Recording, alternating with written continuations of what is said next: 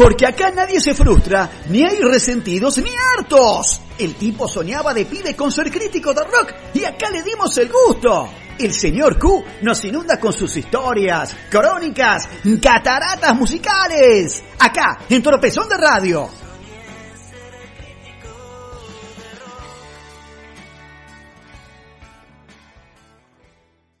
Buenas noches Pablo, buenas noches Marcelo, buenas noches a ustedes queridos amigos. Bienvenidos al capítulo número 21 de la historia del rock argentino, acá en Cataratas Musicales, acá en Tropezón de Radio, presentada por el señor Q. Y este capítulo lo vamos a dedicar a repasar la obra de un grande que ya, aunque parezca mentira, hace 32 años que dejó este mundo, pero su música, su poesía y su arte aún siguen vigentes. Vamos a hablar de Federico Maura y de su grupo, Virus. ¿Y qué mejor para saber de la vida de Federico Maura sino la palabra del mismo Federico, diciendo, en el 80, cuando aparecimos nosotros, lo que hacíamos sorprendía mucho a la gente que no tenía nuestra misma frecuencia. Lo que te puedo decir de las letras es que tienen bastante que ver con la música en cuanto a cómo se han movido. En el rock hay un género que podría ser la poesía del rock, que no es ni poesía ni prosa. Y lo bueno que tiene es que se puede unir a la música para llegar a algo más integral que no esté tan separado. Creo que en este sentido lo nuestro tiene fuerza. Siempre es la música o la letra, la letra o la música. Y me gusta que pase eso. En uno de los primeros shows masivos de Virus, en el Festival Prima Rock en 1981, Buena parte del público se había divertido tirándole naranjazos a Federico. A ver si levantan esos culos y bailan un poquito, él mientras devolvía de taquito alguna fruta. La propuesta de la banda era considerada superficial y la imagen ambigua de su cantante era cuanto menos incómoda. Peinados elaborados, remeras a rayas, camisas floreadas, maquillaje, gestos sutiles en el escenario. Moura se salía del molde y además reivindicaba el placer corporal y el baile dentro de su propuesta. Otras dos herejías para la religión oficial del rock argentino Su silueta sensual y espigada y ese aire andrógino de su apariencia. A lo Bowie, así como también las cuidadas coreografías de sus bailes, eran elementos provocadores. Y vamos a escuchar un hit del primer disco de Virus, el año 1981, esto es Wadu Wadu.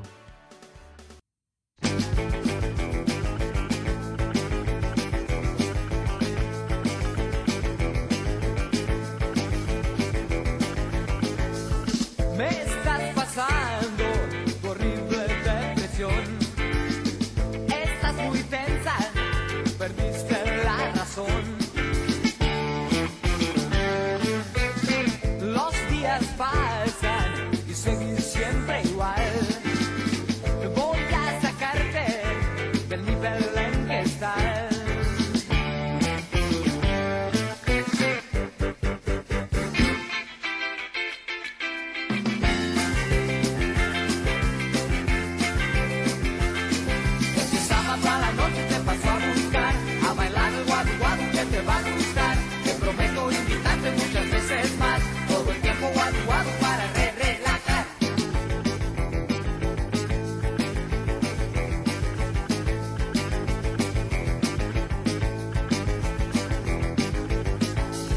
Vem está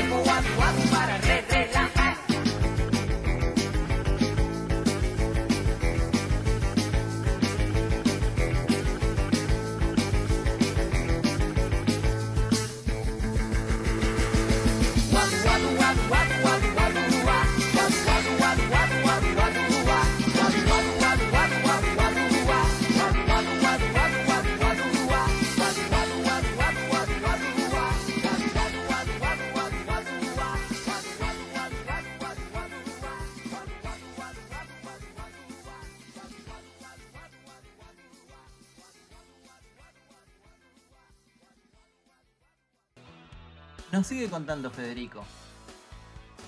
Yo soy una persona que no vive con muchos miedos.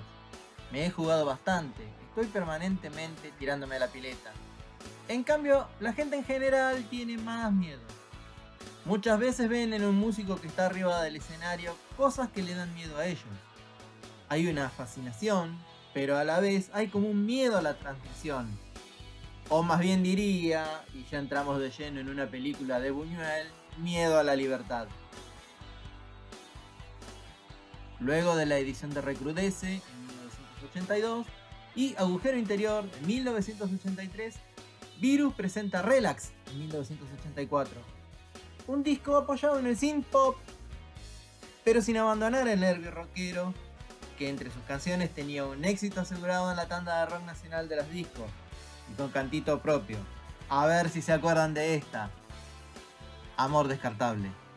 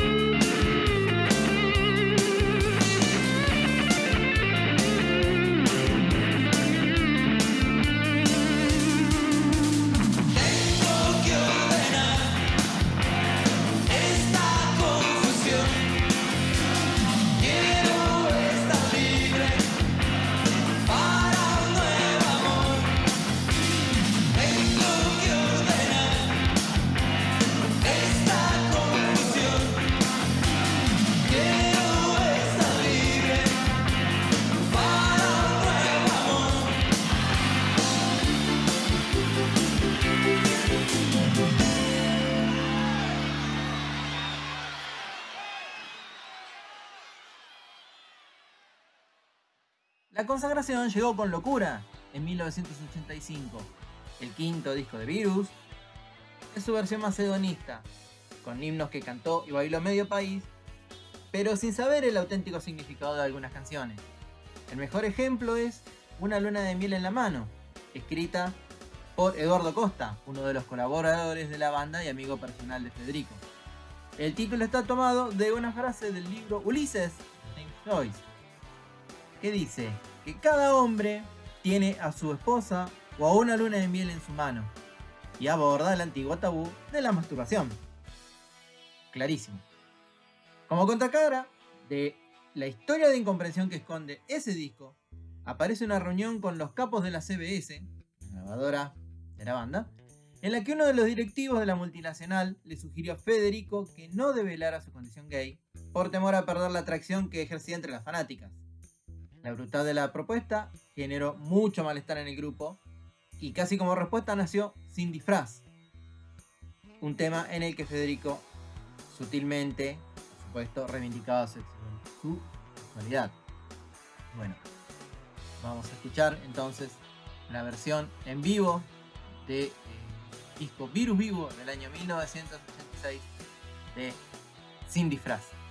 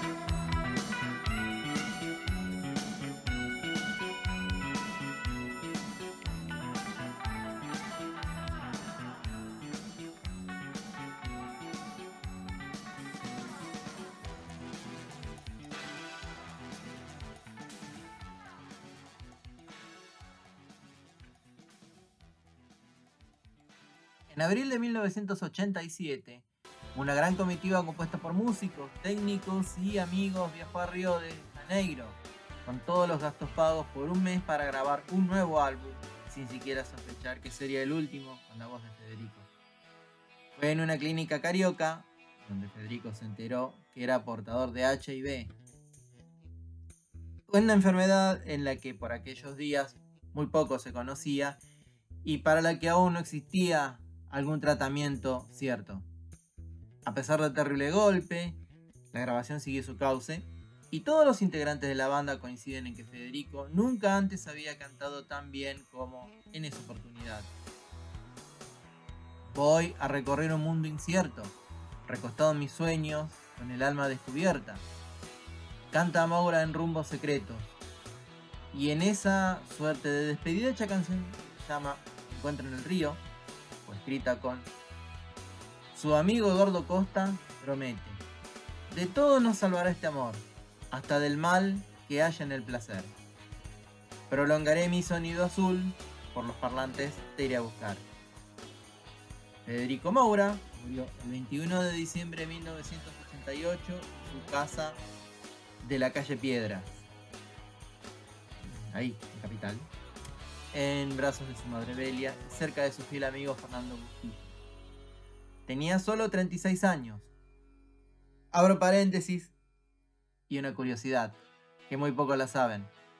Federico había nacido el 23 de octubre de 1951, el mismo día que Charlie García. Aprovechamos para nombrarlo a Charlie. Si no lo nombramos en un capítulo a Charlie, esta sección no existe. Federico tenía solo 36 años, como contaba, y tan solo pesaba 35 kilos. Eh, tan mal que estaba debido a su enfermedad. Así partió finalmente hacia ese encuentro en el río musical.